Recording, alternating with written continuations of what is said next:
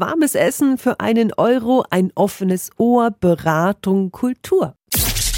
365 Dinge, die Sie in Franken erleben müssen. In Nürnberg öffnet am Wochenende jetzt wieder die Vesperkirche. Das Motto ist heuer Freunde, Frieden, Fischfilet. Matthias Halbig ist Pfarrer der Gustav Adolf Gedächtniskirche. Was ist ab Sonntag wieder alles geboten? Wird wie gewohnt ein warmer Raum zur Verfügung gestellt, wo die Menschen eingeladen sind, einander zu begegnen. Und es gibt natürlich auch wieder unser Mittagessen für den symbolischen Betrag von einem Euro. Und was steht sonst noch auf dem Programm?